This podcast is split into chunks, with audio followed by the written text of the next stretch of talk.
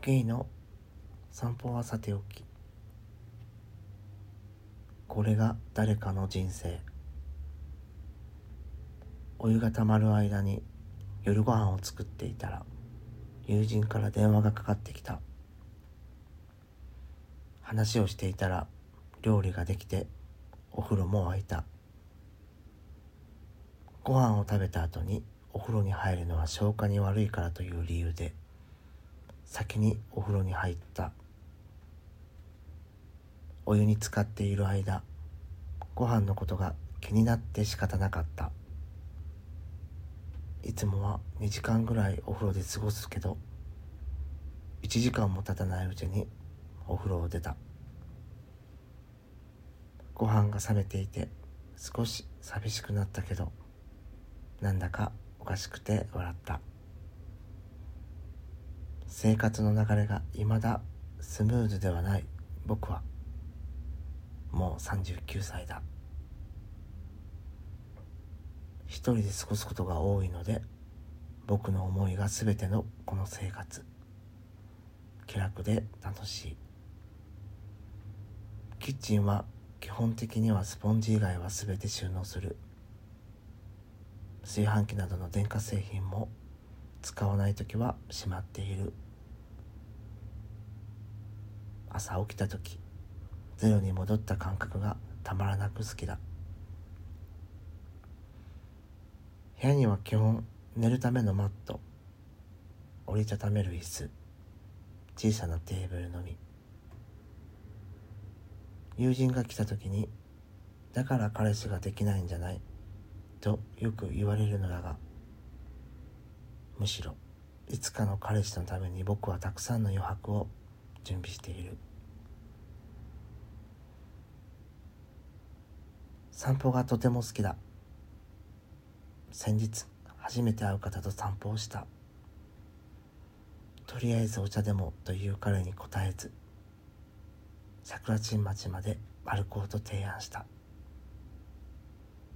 小雨の中ここから約1時間半。彼がどう思っていたかはわからないけどとても心地のいい時間だった。途中三軒茶屋のキャロットタワーから街を見渡した。ここからの眺めが好きで三軒茶屋に来た時は必ず展望スペースに来ている。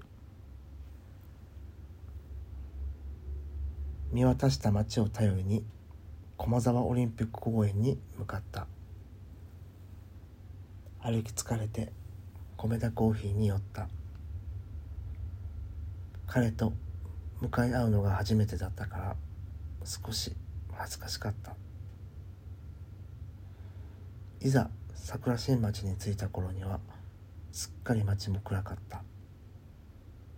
ここに来た理由はもうわからない。二人は饒舌で別れるのが寂しかった。また会えたらいいな。僕には恋人がいない。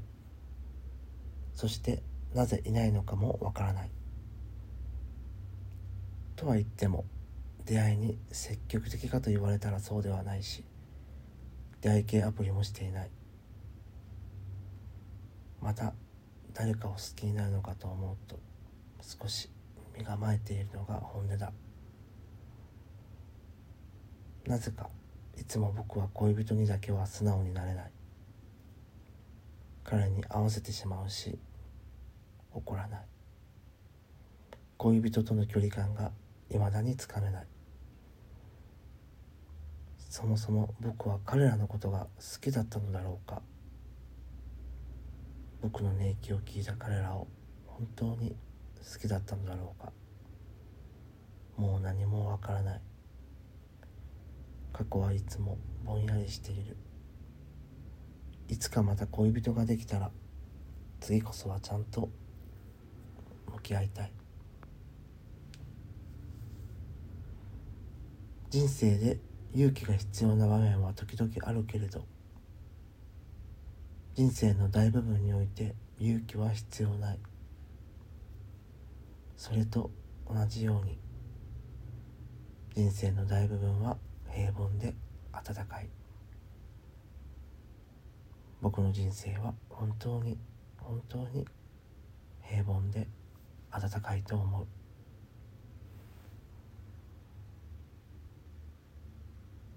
僕の考える全てのことから抜粋。